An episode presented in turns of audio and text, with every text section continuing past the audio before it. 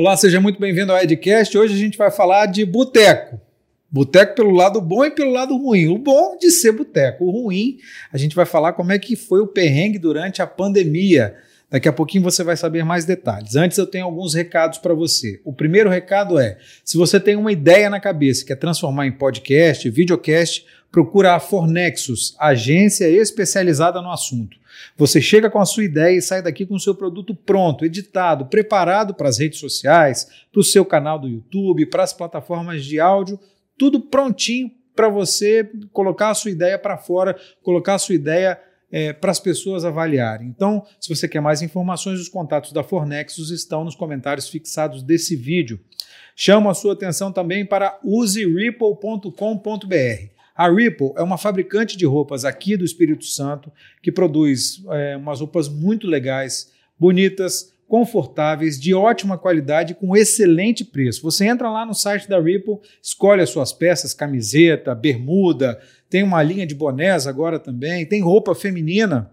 Então você entra lá, faz as suas compras, enche o seu carrinho, na hora de pagar você digita o cupom EDUCA20 e você tem 20% de desconto. Roupas super legais e ainda com 20% de desconto. Não perde tempo, vai lá no site da Ripple.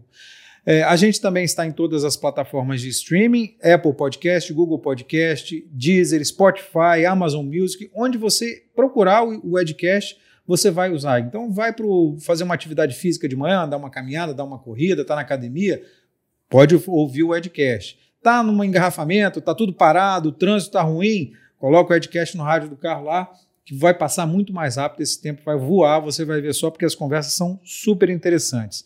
Mas a gente precisa encarecidamente que você se inscreva no nosso canal, acione o sino das notificações, compartilhe nosso conteúdo por aí, dê like no nosso conteúdo, é importantíssimo para a gente crescer cada vez mais e cada vez mais trazer conteúdo de qualidade para você. E eu tenho certeza que você vai se surpreender com o conteúdo que a gente tem aqui. Você pode, ah, essa entrevista não é muito legal e tal. Começa a ver. Eu desafio você a começar a ver. Você vai se surpreender com as histórias que a gente tem, que são histórias muito legais.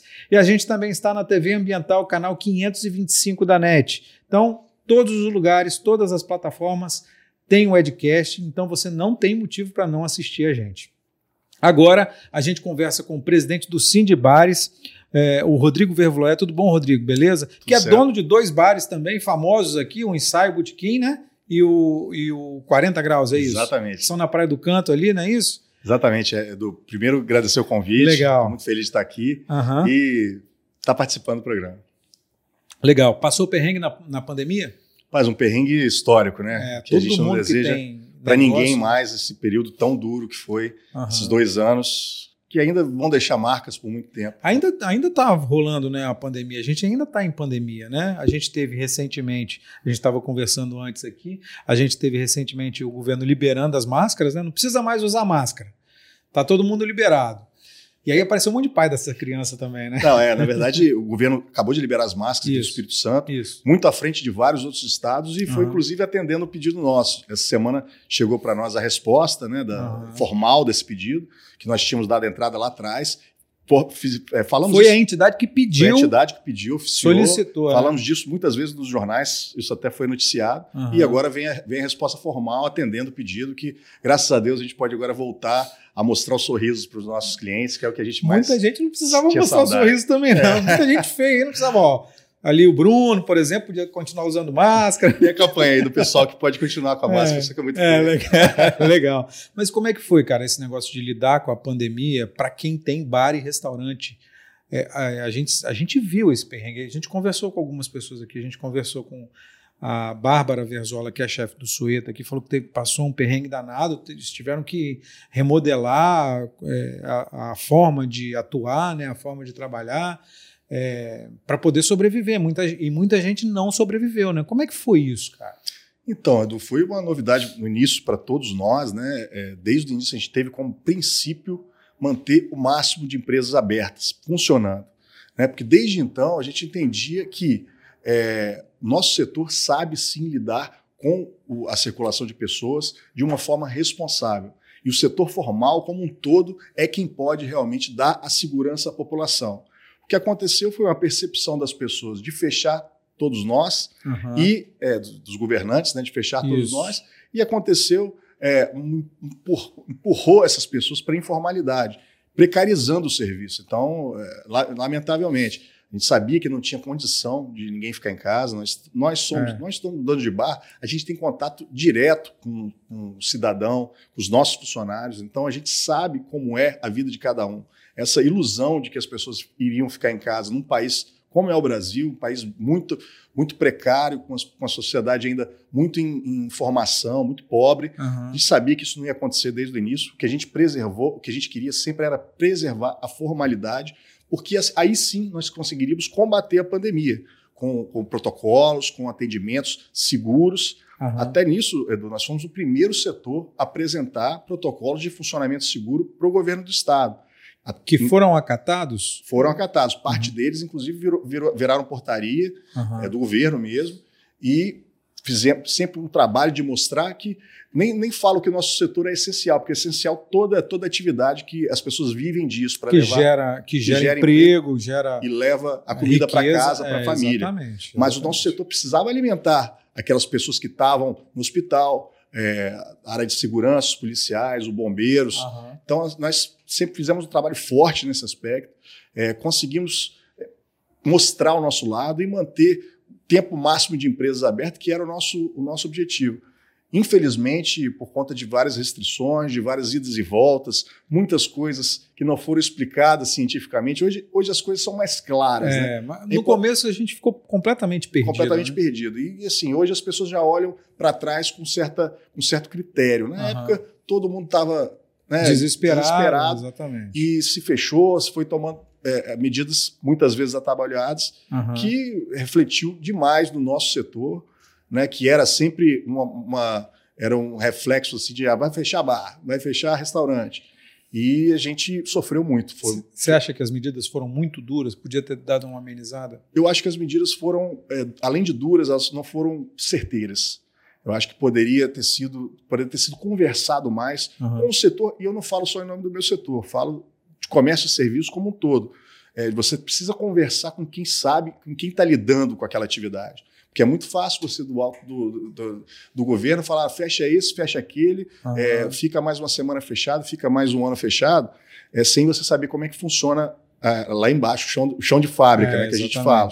Exatamente. E como que aquelas Na pessoas. prática, né? E como que aquelas pessoas vão ser alentadas, porque é, o setor de bar e restaurante emprega muito. Você tem esse número? Como é que ele emprega aqui no Espírito Olha, no Santo? Espírito Santo a gente estima, estima em, torno de, em torno de 150 mil empregos diretos 150 mil 150 mil. pessoas trabalhando diretamente, em Diretamente. bares e restaurantes. e lanchonetes. Alimentação fora do lar como um todo. Aham. Fora a cadeia de indiretos, fora a cadeia de, de fornecedores. Aham. É muita gente. E assim, é, nosso setor ele é formado eminentemente por micro e pequena empresa, que é aquela família que está ali com o pai no- no- na, na cozinha, é, o filho no caixa.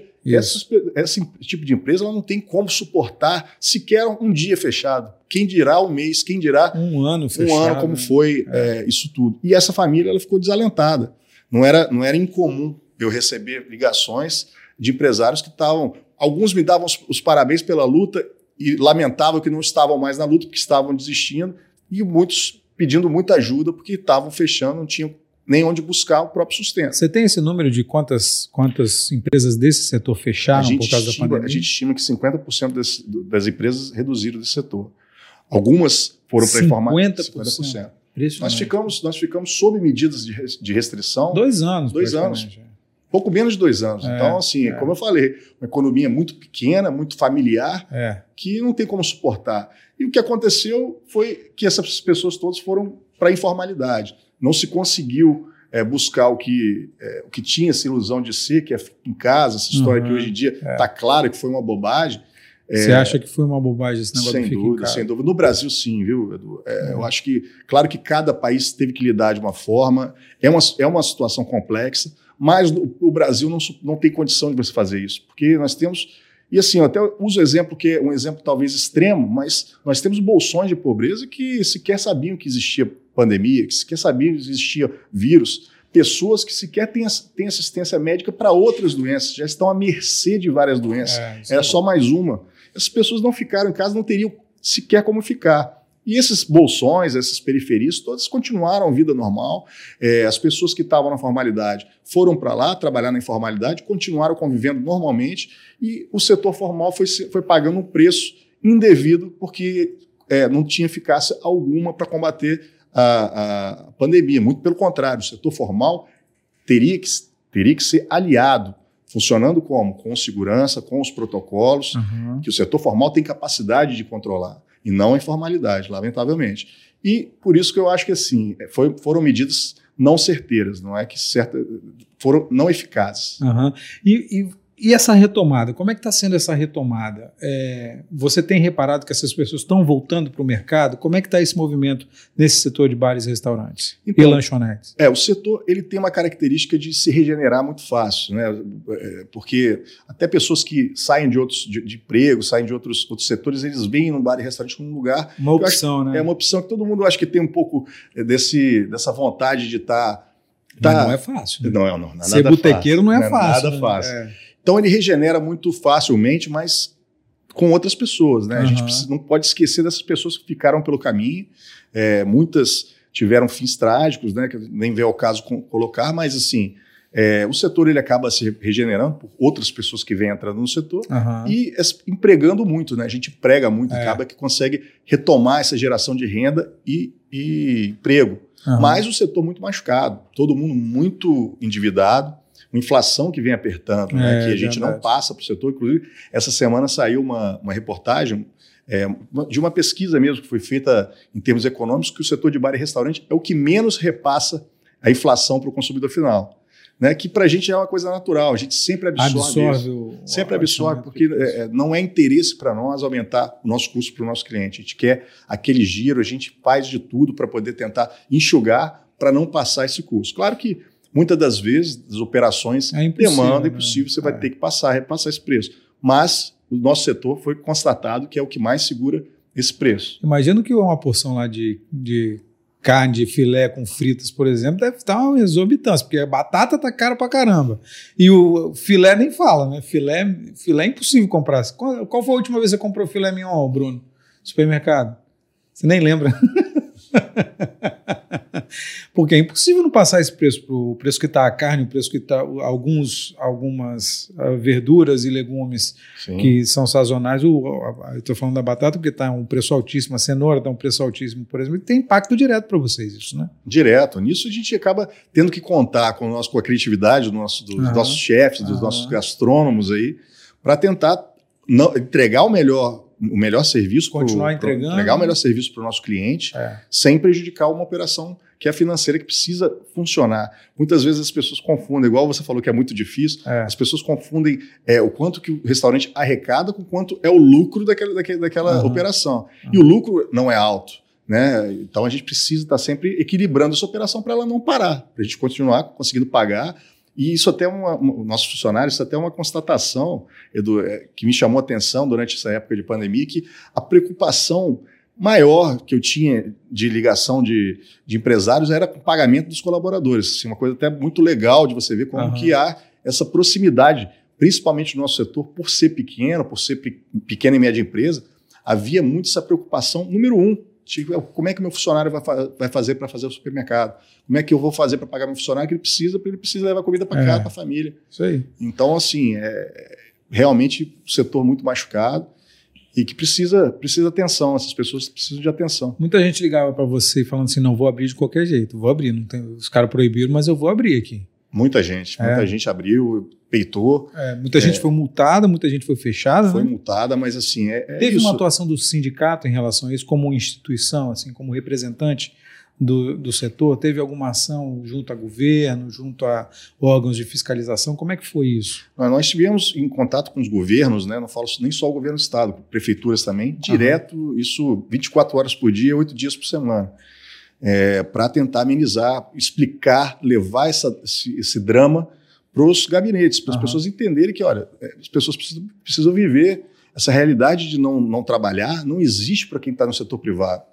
Precisamos é, fomentar para poder levar uh, o pão de cada dia mesmo para casa. Então, assim, nosso setor, a gente entrou com várias ações judiciais, né? Muitas, assim, de. Para tentar manter os. os sempre manter. Abertas, as, os pontos abertos. Os pontos abertos, sempre manter. E, assim, porque muito, alguns dos municípios tentavam deixar mais rígidas ainda as regras que a gente já estava obedecendo, que era de, de cunho estadual. Uhum. Nós entrávamos, tivemos sucesso na grande maioria delas. Entramos com ações, por exemplo, para proibir que se cortasse luz, se cortasse. É, né? Tinha essa ameaça de cortar luz, água de quem estava trabalhando? É, que, que, não, que não se escrevesse em cadastro negativo, porque a pessoa parou de ter.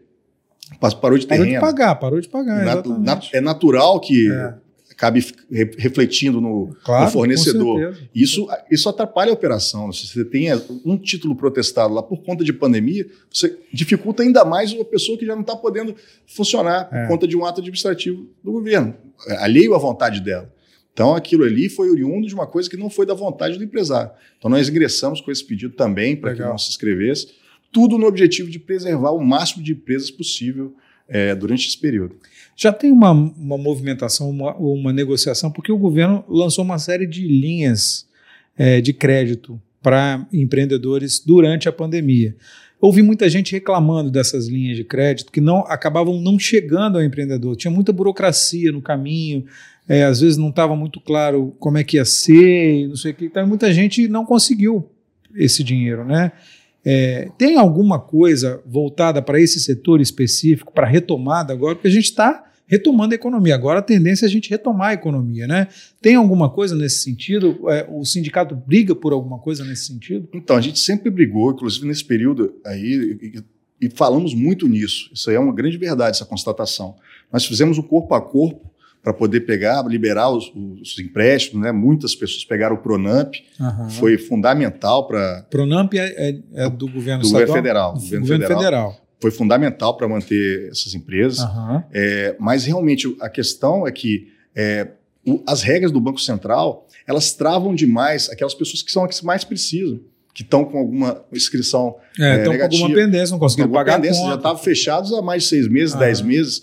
Então é natural que estava, tava, às vezes, devendo... Tudo um... ferrado, né? Tudo... Exato, todo mundo estava é. devendo, às vezes, um tributo. Tá? E isso é regra do Banco Central, de não conseguia liberar. Então, por isso que realmente houve essa reclamação, um entrave, foi né? uma verdade. E as pessoas que mais precisaram não, é, conseguiram, não conseguiram a verba. Então, é, foram muito foram importantes, é, principalmente o Pronamp, marcou bastante o nosso, uhum. nosso setor, mas teve realmente essa dificuldade. E, e aquela, aquela história, né, que todo mundo sempre falava e eu falo ainda hoje: linha de crédito, uma hora você tem que pagar. É, né? Linha de crédito. Por mais benefício que você tenha, por menor juro que seja, você vai ter que pagar uma hora. Exatamente. Então, assim, é, você tá, pegou uma linha de crédito para você, é, para você dar conta do seu custeio naquele momento que você não podia funcionar. Uhum. E na hora que você pode funcionar, você também tem que dar conta do seu custeio e, e pagar, pagar a dívida. É, exatamente. Então, assim, é, é não, não, digo que não é um fôlego, mas é, eu acho que foi muito pouco o que foi feito é, nesse sentido, porque é, a, nosso, a, gente, a gente foi proibido de trabalhar. Precisava que se tivesse realmente uma injeção de, de ajuda uhum. para essas pessoas, como foi feito, por exemplo, a, a medida provisória 936, que você está aqui, que às uhum. vezes as pessoas esquecem isso, porque foi lá no início da é. pandemia, o desespero. Até legal para o pessoal saber, porque muita gente que não é empresário, às vezes não tem essa, esse contato com isso. Uhum. É, mas a medida provisória pagou o salário dos, dos nossos funcionários durante oito meses, oito, dez meses. Então, isso aí foi fundamental para que, né, que, que, o desemprego não fosse é, é, avassalador. Então, isso foi muito importante. É, o Pronamp foi muito importante, mas assim, linha de crédito apenas não nos basta. A gente precisa realmente de uma. Precisava naquela época, e precisa, um setor ainda machucado, uhum. precisava realmente de uma compensação, porque a gente estava fechado por uma coisa ali à nossa vontade. Uhum. É, então, realmente houve esse problema com as linhas de crédito. E é como eu falei, a linha de crédito, a conta chega, e está chegando agora. Exato, e tem que pagar, não tem, tem que pagar. Jeito. Você acha que é, as medidas que o governo do estado tomou foram as mais corretas para a pandemia? Como é que você acha que foi a condução da crise da pandemia pelo governo do estado? Olha, então, é, como eu falei, Edu, eu acho que as medidas foram pouco eficazes. É compreensível que no início da pandemia você tenha é, medidas erráticas, porque está todo mundo sem saber, ninguém sabia é. naquele momento o que, que era. Você via é, olhar para a Europa, olhar para Nova Zelândia, olhar para a Ásia, tudo se perdeu demais. Cada um falava uma coisa, É. né? A imprensa vinha com diversos infectologistas que cada um falava uma coisa. É. Que, aliás, é até uma coisa curiosa, né? Como é que se tem especialista para qualquer opinião. É verdade. É curioso. É verdade. Então, eu acho que no início você até tem uma tolerância com medidas erráticas, medidas que não, não, são, não são eficazes. Só que depois de um ano dessas medidas, elas continuaram sendo é, reimplantadas, e aí realmente a gente não tem como, como, como entender, como, Como compreender. culpar a falta de conhecimento. Exatamente, exatamente. Então, eu acho que foi feito, o erro foi repetido. Né? E isso a gente lamentou muito, escrevi sobre isso, falei muito sobre isso, porque não dava para depois de um ano você querer dar as mesmas desculpas de um ano antes, das mesmos desespero de um ano antes, de um ano e meio antes. Aham. Precisava já ter uma adequação para que você colocasse a sociedade para andar com segurança, naturalmente, com o sistema de saúde montado, que era o primeiro discurso lá, não, vamos fechar para preparar o sistema de Uhum. saúde. Fechou, dois anos ficou fechando, preparando o sistema de saúde. Então não era isso, né? Não era a, a questão. Qual foi a medida que você achou que as medidas que você achou que foram as mais equivocadas, que Olha- mais tiveram impacto e que você acha que não, não precisava ter sido desse jeito? É, me vem em mente aqui uma que eu repudiei muito, que era aquela questão de você tinha limite de funcionamento durante a semana até 10 horas da noite, Aham. por exemplo, uma, uma dessas variações É. de horário, e no domingo você só podia funcionar até 16. Não faz sentido por várias razões, porque muitas operações do nosso setor, o domingo é o dia mais importante. Para outras, a sexta é importante, para outras, o sábado é importante, mas pizzaria, lanchonetes, o domingo é o mais importante. Eles vivem o mês para aquele dia Aham. da semana. É. Então, qual era o sentido de você fechar, não deixar uma pessoa que os, os templos eram permitidos, né? A pessoa saiu da igreja, saiu do templo, saiu da, né, da sua, É. do seu culto religioso. Aí, por que, que ele não poderia comer uma pizza com a sua, com a sua Com sua família? família, Num né? ambiente controlado, num ambiente formal, com segurança. Então, é, você vê que são medidas que são desencontradas e sem razão de ser. Qual é, qual é o fundamento científico disso? Não, não- não temos, até hoje não, não compreendemos e não vamos compreender, porque Aham. não tem sentido. Mesmo a restrição de horário, eu, eu acho que ela foi muito, é, é, foi muito mal pensada, porque se você espalhar, se você aumentar o horário, ampliar o horário, e de tudo, né, de, de circulação de ônibus, de funcionamento das coisas, você espalha a população nesses horários. Se você É, espremer o A horário, lógica, a lógica isso, é essa. Se você espremer o horário, você junta mais pessoas num horário reduzido. Então, É. vai de encontro lógico ao que se É, falava. exatamente. então, a- a- as, né, as premissas não, E aí não isso virou comprovava. guerra política, isso Sim, virou briga política, dúvida. briga de narrativa, guerra de narrativa. Exatamente, a gente se prejudicou muito com isso, com essa briga política, né? A gente estava no meio dos canhões, É, fogo cruzado, é. é, cada um querendo puxar para o seu lado, de daquela fazer mais confusão, onde a gente precisava se unir, Aham. né? Por mais que houvessem houvessem é, diferenças políticas, é, eu acho que é um momento de crise nacional, mundial, mas é, falando aqui dentro do país, eu acho que os líderes teriam que se unir. É deixar as diferenças para depois. Eu acho que isso é uma demonstração de patriotismo, de entender que o país como um todo está passando por uma crise. Aham. Precisamos resolver, depois voltamos às nossas diferenças. E Ah. eu não vi que foi isso que aconteceu. Foi muito, muito debate, muita discussão, é, muita energia perdida com coisas que a gente podia estar pensando em ajudar é, o pequeno empresário, essas pessoas que ficaram desalentadas, que precisavam ir para a informalidade para sobreviver. Aham. Isso foi deixado de lado, infelizmente. Agora, cara, dois bares, presidente do Cindy Bares, presidente também da associação, não é isso? Isso, Associação de- Brasileira de, de Bares e Restaurantes.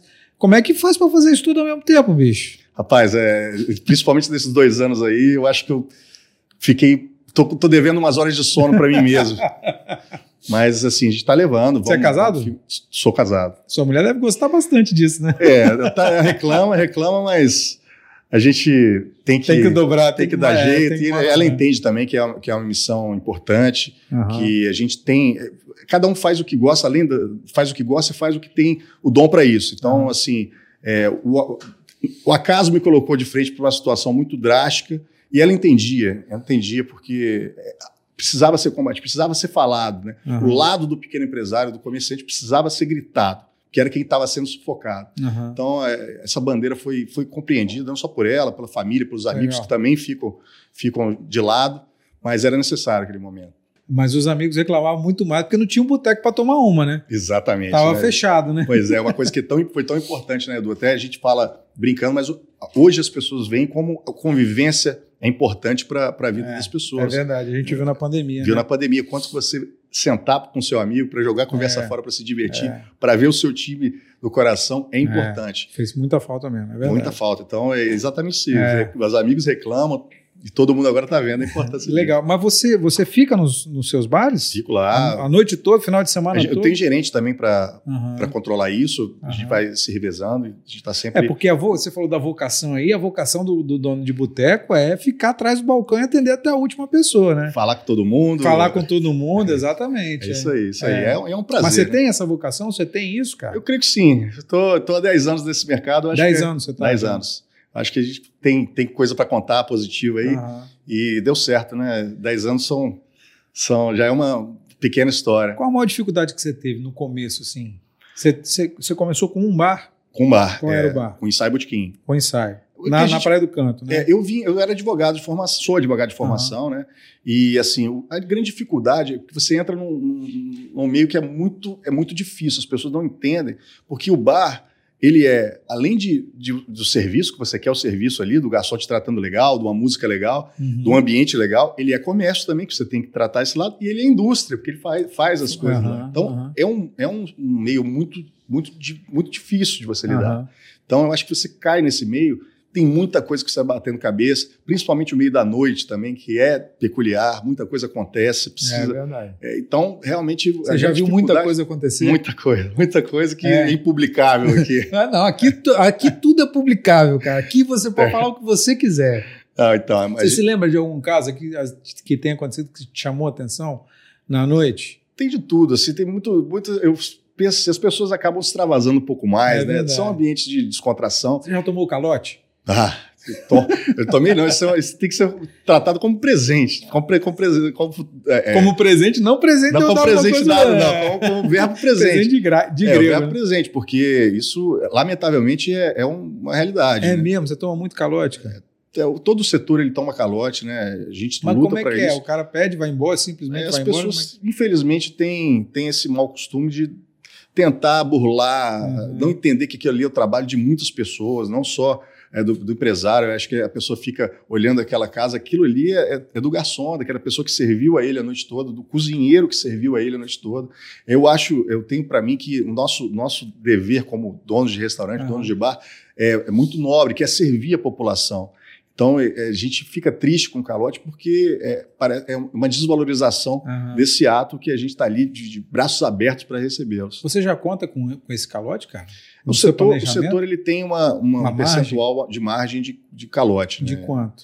É, é 2% é baixo, Uhum. mas é, era para ser Mas zero. é, né? era para ser zero. tinha, né, dois? tinha que ser, tem que gente- ser zero. A gente trabalha para que o país evolua a um ponto de ser zero. Aham. Eu acho que vai muito da- do comportamento da população, comportamento né, de- Aham. do consumidor, que tem que, tem que ser, ser cuidado. Tem muito daquela, daquela, daquelas contas que vai deixando. Até teve, né, agora há pouco, um cara lá em Goiás que foi preso aí, que deixava a conta, que fazia conta e ia preso.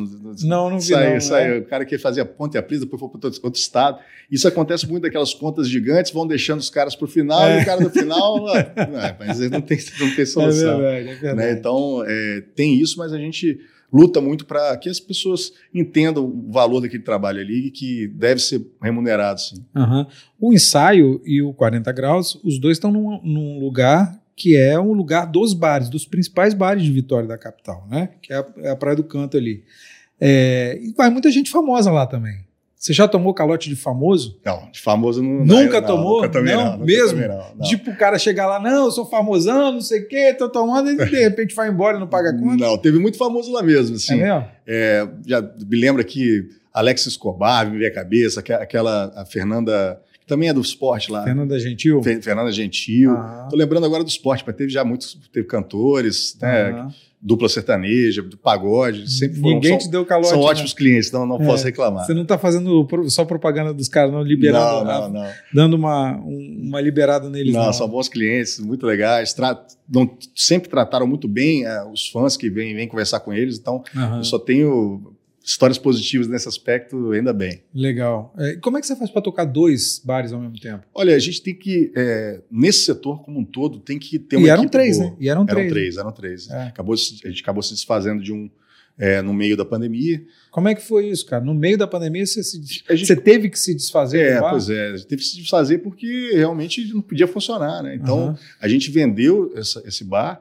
É... E teve um maluco que comprou um bar no meio da pandemia. Pois é, também. pois é. O cara comprou na esperança de que da, da primeira onda e tava, as coisas estavam voltando ao normal. Essa era, uhum. era, a perspectiva dele, que infelizmente não se. Não, se concretizou, porque concretizou. foram dois anos praticamente. Exatamente, exatamente. É, infelizmente até não aguentou mais depois. Teve que fechar? Teve que fechar. É, mas assim, a gente depende muito de equipe, né? Uhum. Mais importante, é, eu acho que em todas as empresas, pelo que a gente vê, mas é, nosso setor, como ele é, depende muito do ser humano, né? É a pessoa estando lá com contato humano da, né, com o seu cliente. A gente depende muito da, da mão de obra, do nosso colaborador, é, a quem até faço uma menção honrosa de todo esse período aqui. Legal. É, a gente depende muito de, de, ter uma equipe boa, de montar uma equipe boa, para poder estar tá sempre é, trabalhando, focando para todos ali, para que todos ali saibam que a empresa é apenas um, um, um veículo, que todos pertencem àquela, àquela engrenagem, àquela, àquele funcionamento. Você emprega quantas pessoas nesses Hoje dois? São 60, 60 pessoas. Nos dois? Isso. 30 em cada um, dividido meio a meio? É, mais ou menos. Tem alguém que está com você desde o começo?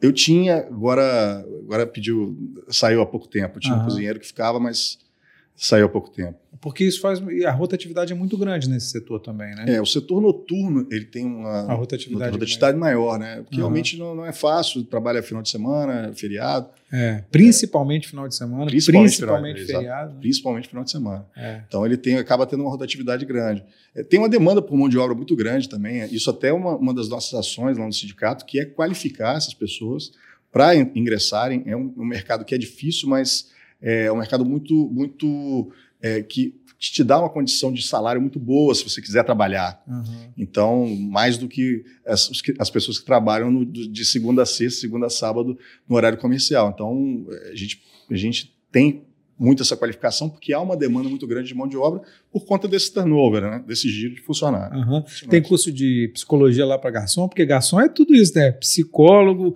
além do garçom, né?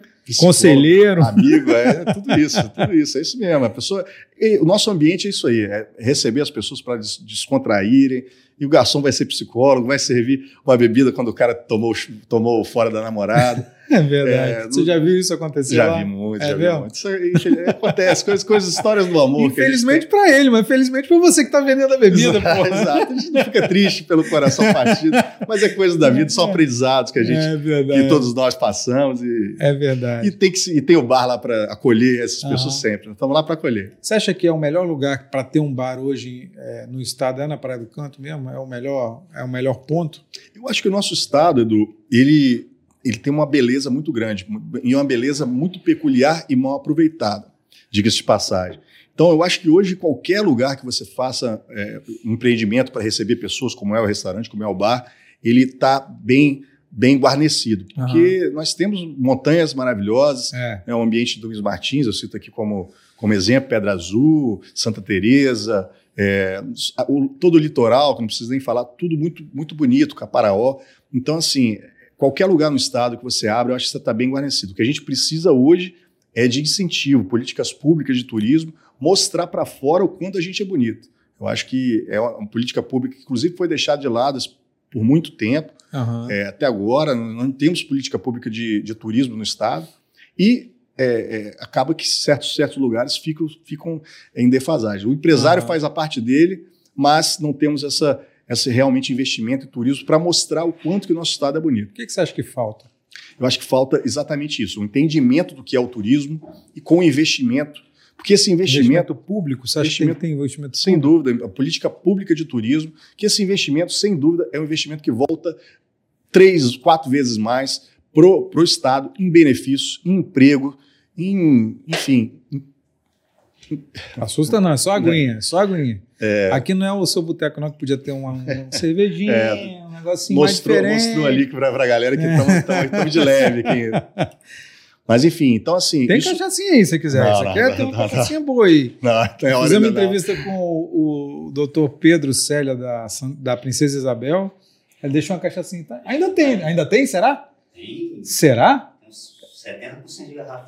Nós, os convidados estão bebendo pouco, então. Não vou levar lá. Não, deixa aí, deixa É aí. muito boa pra vocês, Isabel. É muito, passaram. é muito boa. é Excelente, excepcional. Premiada, muito boa. É, ele tá lançando, deve estar lançando por agora um rum agora. Lançou o gin, que é o Mar Gin, e Esse tá lançando. provei. É, Eu não provei. é, e tá lançando um rum, vai lançar um rum agora.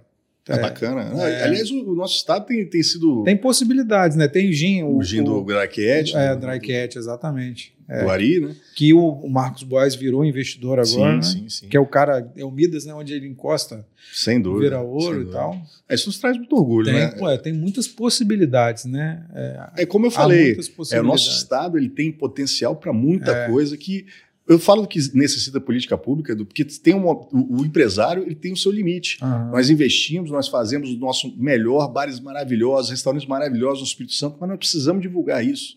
E não tem jeito, a gente precisa realmente ter uma rota, de ter uma estrada legal para o cara ir, É. ter, um- ter ambientes que são públicos, não tem jeito que transpassa a nossa, a nossa capacidade como investidor. Aham. Então é necessário sim, e como eu falei, é, é um valor que volta quatro, cinco vezes mais para o Estado, empregando as pessoas, gerando renda, gerando tributação. Isso retorna. Tem vários estudos que dizendo que o que é gasto retorna para o próprio poder público cinco, seis vezes maior. Aham. Então é, é um investimento que é aquele investimento de realmente de investir para você retirar isso depois. Aham. Faz sentido. toda essa, toda essa vivência e toda essa é, e, e saber disso tudo, de como o setor depende é, do poder público, isso está te, te colocando no caminho da política? Como é que é isso? A gente está num ano político agora, 2022. Como é que é isso para você? Então, eu nunca pensei nisso antes de- de- dessa pandemia, para ser sincero, Edu? Mas essa pandemia me mostrou o quanto as pessoas que estão no poder público não entendem de como é a própria sociedade, como ela funciona aqui embaixo, né? como que nós, nós empreendedores lidamos com a sociedade, recebendo ela, empregando ela. É, isso, e além de, todas, de todo esse massacre que nós sofremos, de restrições, restrições que muitas que não eram necessárias, é, de, uma- de um atabalhoado de decisões que, que, que resultou num massacre de, de um, de um setor produtivo, né, de todo, de todo, de todo, todos os empregados e empregadores. Aham. Então, é, dado esse cenário, o setor, o próprio setor tem cobrado muito essa posição. A gente está analisando, nós estamos conversando, é, isso depende muito também da família, como você falou. É. E a família já está já tá, É. é, cobrando muito, mas assim, a gente tem esse projeto. É, Tá como- fazendo pouca coisa, está cuidando só de Fazendo dois bares, é presidente do sindicato, é presidente da associação. Exa- Pouca coisa, vamos arrumar mais uma coisa para fazer. Exatamente, mas assim, como eu falei, é, precisava, como eu falei lá atrás, precisava de alguém durante a crise que gritasse em nome do comércio serviço, é, e bares e restaurantes, principalmente. É, e a gente gritou, então, se precisar da gente gritar, lá, seja dentro do poder público, seja em qualquer lugar, a gente vai gritar. Nós vamos continuar essa luta, não vamos deixar que seja tomado o que foi feito, o que aconteceu, como uma coisa normal. Não foi normal. Você massacrar o setor produtivo é uma coisa que não pode ser tomada nunca como normal. Nós temos que lutar para que o Estado não atrapalhe a, a atividade produtiva. É ela que traz riqueza, que traz é, emprego, que traz tributo. Ela é fundamental para o funcionamento da sociedade. Como eu falei, a, é, a formalização do- das pessoas traz qualidade de serviço, traz qualidade de vida. A gente precisa sempre defender é, os setores produtivos.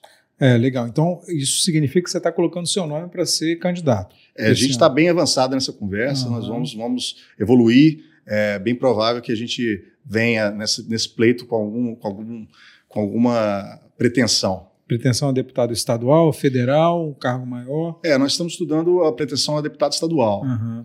Né? É, e você quer focar em que tipo de política? É, o, o que, que você já tem na cabeça que, que você acha que dá para fazer é, como, como político, como um deputado estadual, como representante político na Assembleia? O que, que você acha que já dá para fazer e o, que linha que você vai seguir? É essa linha de auxiliar o comércio? Essa linha de aumentar a geração de emprego? Essa linha de preparar o, o trabalhador para o comércio? O que, que você pretende fazer nisso? É, antes de mais nada, a nossa ideia é levar o empreendedor, comerciante, as pessoas da, da iniciativa privada para dentro do poder público.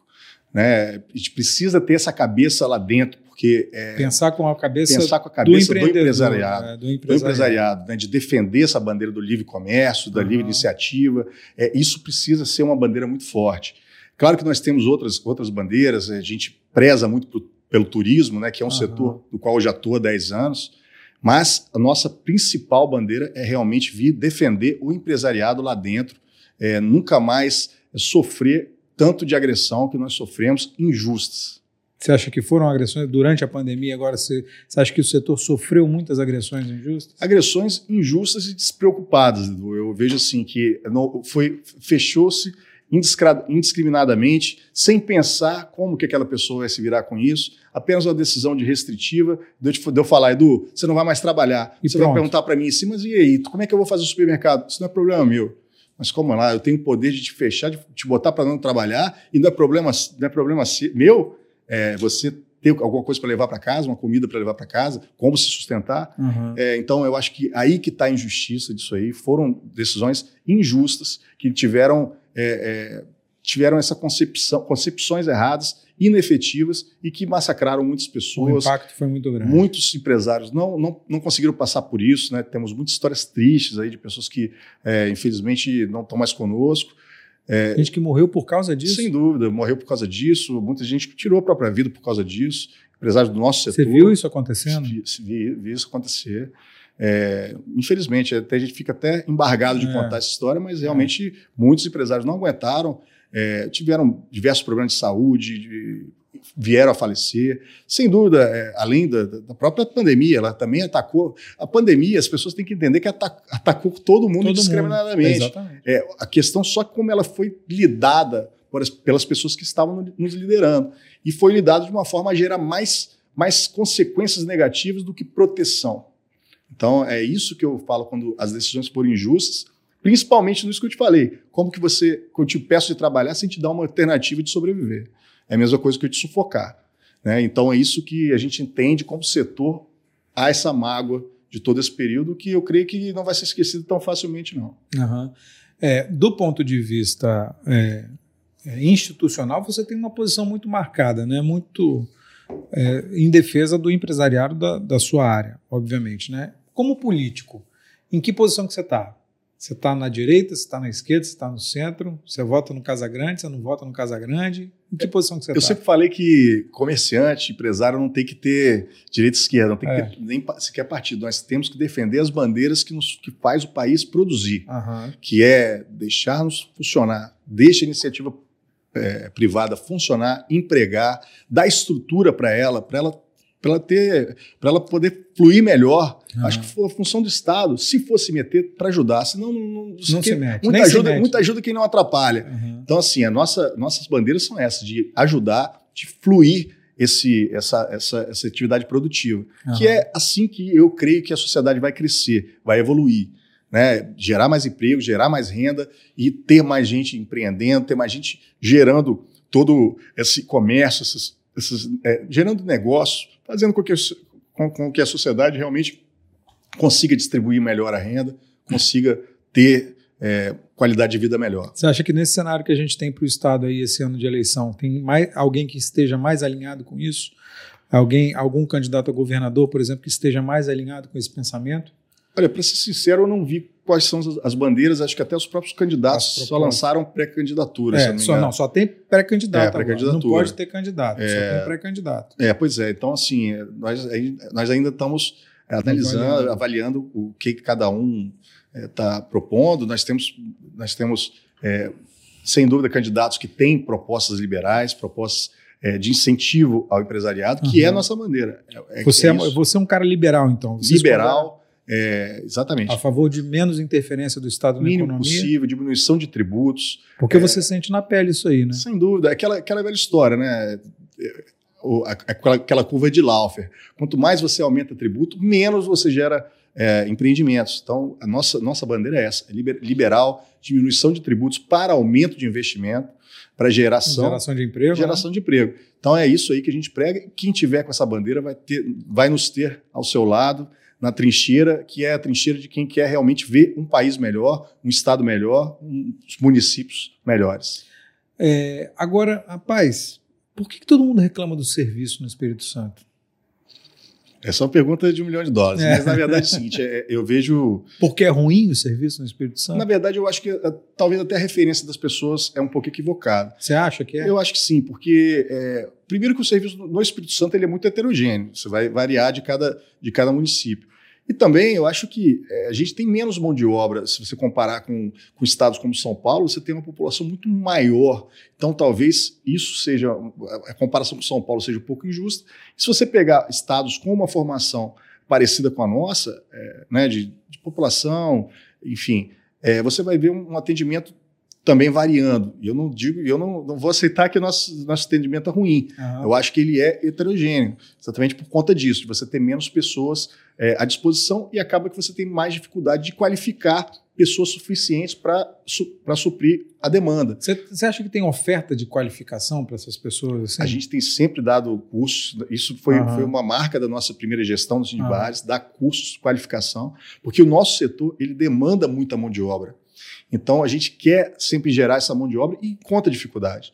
Hoje a gente tem dificuldade de achar mão de obra, já hoje, que nós estamos diminuídos por conta de Aham. quantidade de empresas da pandemia, mas encontramos dificuldade de, de encontrar mão de obra e aí que reflete na, na- talvez em alguns casos é uma, uma menor qualificação.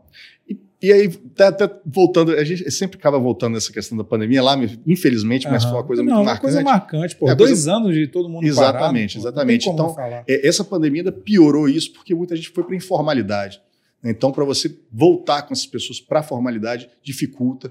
Então, há essa demanda, escassez de mão de obra, Aham. é, o que acaba também dificultando a gente ter um serviço de excelência, mas podem ter certeza que nós fazemos o máximo, É, o esforço é, o máximo. não né? só como instituição, mas como empresários. Aham. Você acha que. Como é que você acha que vai ser esse cenário pós-pandemia? A gente está entrando num cenário. Está todo mundo com uma expectativa muito grande por um, por um crescimento econômico agora, né? Como é que você acha que está esse cenário pós-pandemia? Você acha que a gente está embarcando nesse trilho aí de crescimento econômico de novo? Eu acho que sim. No que depender do empresário, é, a gente vai sempre ser perseverante para vencer as dificuldades e superar, levantar. Estamos nos levantando agora e vamos vencer, apesar de tudo, de todos. E eu creio que a perspectiva é boa. O nosso setor, Edu, é até, até curioso, nós, nós entramos numa pandemia já vindo de uma paulada muito grande, que foi o período da Dilma lá. O período da Dilma para o nosso setor foi muito duro. Então a gente já vinha cambaleando, Vocês não tinham previsto a meta, não? Não, Para não. quando chegar na meta, Não. dobrar a meta? Dobrava a meta, exatamente. exatamente isso. Veio, veio- o período da Dilma foi muito duro para o nosso setor. É, depois ainda veio a greve da polícia, né, que no, no Espírito Santo, 2017. 2017. Isso. Então, no momento que o setor estava cambaleando, mas se recuperando, Sempre vem uma porrada para o setor. sempre vem a porrada. Sempre a vem gente, de algum lado. Né? é, a gente está Mas essa pandemia, dois anos, foi uma porrada. é histórica, né? Acho É. que o mundo inteiro não esperava. E agora a gente está nessa perspectiva de depois de duas porradas, né, da, Aham. da- da Dilma, três, né, na verdade, da Dilma, a greve. Mas essas duas não dá nem para comparar com a greve, porque Com a, É, com a pandemia. A, a da Dilma realmente du- durou uns dois a três anos, Aham. e a pandemia também dois anos, né, que a gente está vendo. Então, eu creio que agora nós estamos ladeira acima, trabalhando muito, e agora nós vamos decolar sem dúvida. Como presidente do Cindy, do Cindy Bares, você é um cara que tem informação privilegiada. né? Você sabe quem chega, quem está chegando no Estado. E a gente vê que a, a gente vê alguns empreendimentos que vêm para o Estado acabam não ficando muito tempo. Como é que está esse movimento? Tem gente grande chegando no Estado? Grandes bares, grandes franquias, grandes restaurantes. Como é que está esse movimento? Pois é, você vê como, como o mercado está agitado, porque está com ânsia de abertura de novos empreendimentos. O Estado tem essa, essa oferta, o público daqui é fiel, gosta de, de gastronomia, gosta de sair, e a gente vê, as grandes franquias estão vindo para cá, novos empreendedores Fala aí para nós quem, pô. Eu Vou fazer propaganda? Não, não tem problema. ter que cortar essa parte aí. Por quê? Aqui é direto, vamos direto. Não tem, aqui não tem corte, pô. Quem Mas, tá, ah, não, tá a gente, ah, não. Então, então, vou falar perto de mim lá, tá abrindo o Coco Bambu, é, que já, Que já tem, tínhamos né? em Já Vila, tem aqui em Vila é, Velha, Vila né? Velha, tá abrindo na, na, na Praia do Canto, tá abrindo o Boteco Boa Praça. que abriu agora, tá gigante, agora, o também boteco é gigante. né? É, tem, São tem concorrentes? São concorrentes? Não, nós não somos concorrentes. É, o nosso setor não é concorrente. Nosso Não setor tem ele se agrega. Ele se agrega. É, isso, inclusive, também é uma, uma das lições que você tinha me perguntado o que, que foi dificuldade, as várias lições que você vai aprendendo durante esse período de aprendizado de início de, de, de, né, de início de bar e restaurante do setor, Aham. é que o setor se complementa. Ninguém vai almoçar no seu restaurante todo dia. Você precisa de ter uma variedade de, de, de restaurantes, de bares Para naquela região, para as pessoas né? terem até como consciência, olha, vamos lá que a gente vê qual que vai ter. Por por isso que você acha que, por exemplo, a Praia do Canto é um ótimo ponto, porque ali tá concent- estão concentrados os principais empreendimentos de gastronomia, de bar. É ali que tá o. Tá todo mundo. Tem quantos bares ali? 15, 20, 30? É, o Triângulo das Bermudas É, ele é muito tradicional no, no Espírito Santo. Eu acho que Aham. até também é pouco valorizado em termos de, de, de propaganda dele, porque é realmente uma zona boêmia muito importante. Aham. Tem toda uma história de pesca, pescador lá, que é muito bacana. E realmente. E hoje não tem nada a ver com Não, pescador. não lá. tem, não tem. Mas não, que é a origem né, da, É, do pelo lado local. do canal ali da, da É, entrada até a do origem do canal. nome é muito curiosa, né? Que é onde os maridos se perdiam da, das esposas, por Era isso perdido, todo mundo dava. se perdia, por isso o Triângulo É. das Bermudas. Mas, assim, é, é uma, uma zona de turismo muito forte para a gente, na cidade, até referência no Estado. Aham, Para a gente é muito orgulho fazer parte disso há 10 anos, estar lá, levantando a bandeira. aham. Né? Foi- foram muitas dificuldades, agora mais uma, e estamos firmes lá. Mas facilita esse, essa concentração, facilita para o consumidor e facilita para os empresários também? É, na verdade, a gente, a gente até tem, já vem trabalhando o projeto dos polos gastronômicos já há alguns anos. Né? É, Isso é um projeto do sindicato. Do Sindibares. A gente criou vários polos gastronômicos, lá é um deles, é o polo Aham. gastronômico do, do Triângulo das Bermudas. E, sem dúvida, nessa concepção de que você tendo um, um polo de opções de, de gastronomia, você tem, tem é, não apenas de você atrair mais gente, mas você tem chance de você se organizar melhor, seja em é, coleta de lixo, seja em compra de produtos. Aham. Pode se juntar para comprar mais barato. É. Exatamente. Então, é essa concepção de organização daquelas pessoas daquele ambiente, de empresários, como falei, que não são concorrentes, são complementares, é, a gente, você acaba tendo um resultado melhor. Então, a gente vem fazendo esse trabalho de polos gastronômicos. Hoje, nós já temos o polo gastronômico da- Do Triângulo. do Triângulo, do centro da cidade, é, da, da Curva da Jurema. Aham. Nós temos agora está- estão saindo os polos gastronômicos da, de Vila Velha.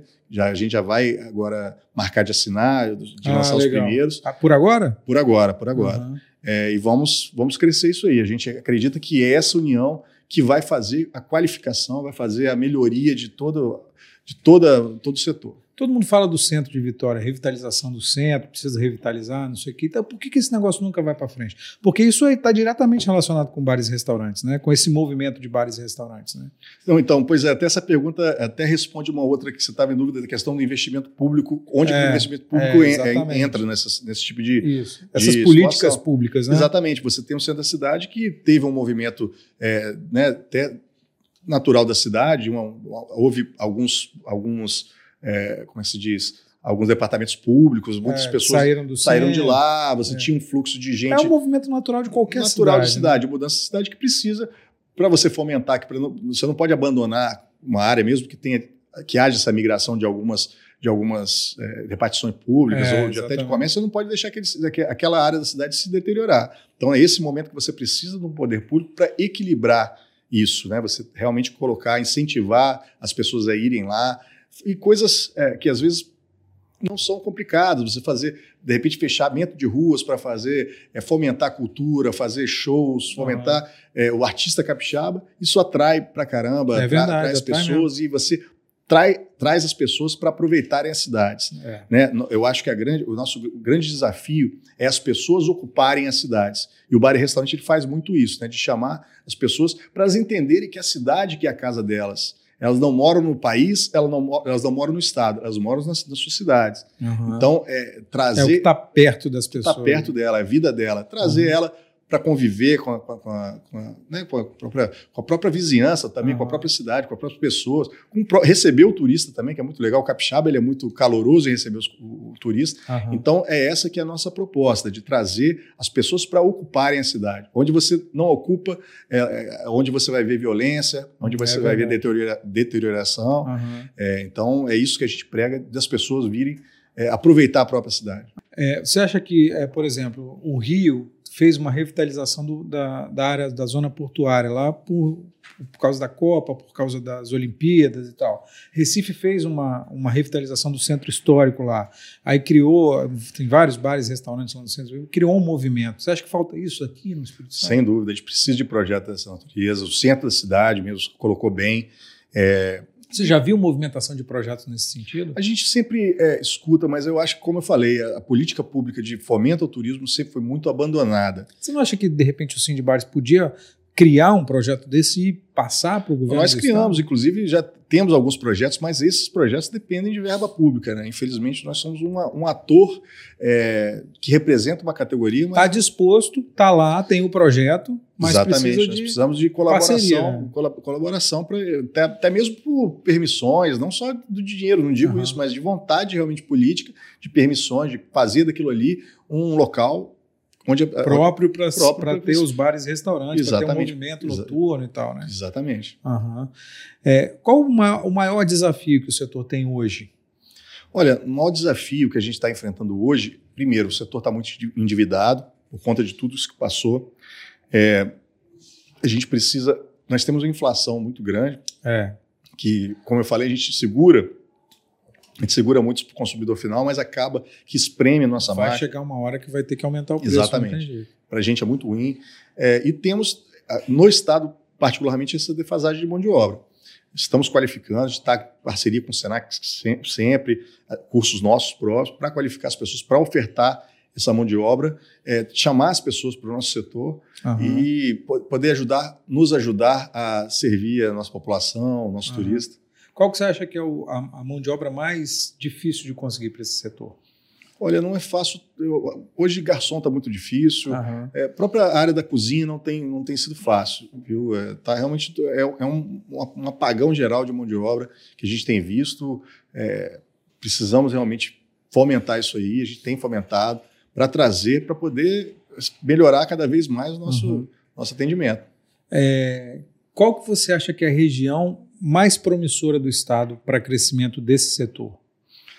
Olha, é, eu acho que toda, toda a região do estado, como o estado ele é muito, ele, é muito dotado de, de, de, de capacidade turística, é, ele tem Todos realmente. Os lugares têm muitas possibilidades. Tem muitas possibilidades. Claro que os lugares menos explorados é, tem, acabam tendo uma potencialidade maior de crescer. Uhum. Mas ainda vejo que o Estado tem muito que crescer como um todo. Então, mesmo os lugares que são muito, já são tradicionais, como você falou, o Triângulo dos Bermudas, tem muito a melhorar, tem muito a ganhar. Mas, sem dúvida, aquele local que está menos explorado, cita aqui até mesmo né, o Caparaó, alguns uhum. lugares que precisam de até mais visibilidade, mais políticas, é, tem muito potencial de crescer. A própria região da, da 262, aí, tudo tem, tem muito ainda a crescer. Eu acho que o caminho é esse. Precisamos correr nesse caminho, porque vai refletir para benefício de todo o Estado. A gente teve com o Olavo aqui da Elcio, é, cervejaria. Né? Você acha que esse é um caminho também? Cervejarias artesanais, a gente vê esse movimento crescendo muito no Estado. Se pegar a estrada do Caravaggio lá em Santa Teresa, por exemplo, tem um monte de cervejaria lá. É, Domingos Martins e Pedra Azul tem um monte de cervejaria.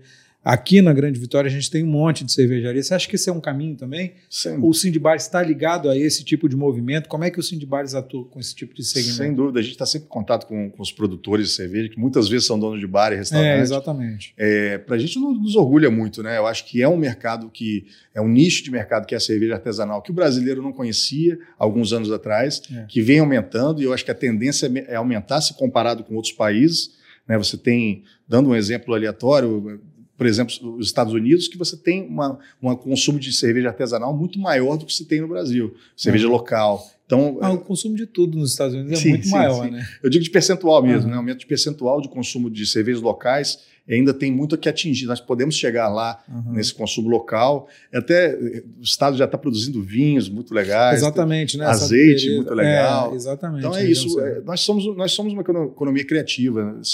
Só nos deixar trabalhar que a gente vai fazer virar todas as crises.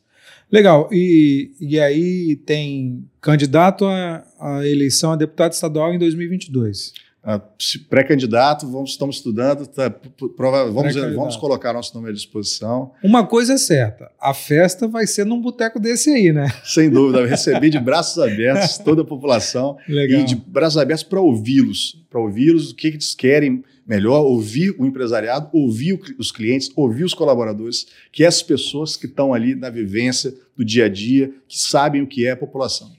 Rodrigo Vervolé, muito obrigado, valeu, boa sorte na caminhada aí e tomara que você consiga fazer ter cada vez mais bares, né? não, Bruno? Cada vez mais botequinhos. Né? Eu agradeço o convite, Edu. Muito obrigado, muito feliz de estar no programa. Legal. E vamos caminhar, vamos sempre crescer. Nosso objetivo é isso aí, fomentar é, crescer mais, para empregar, para gerar renda. Legal, ótimo.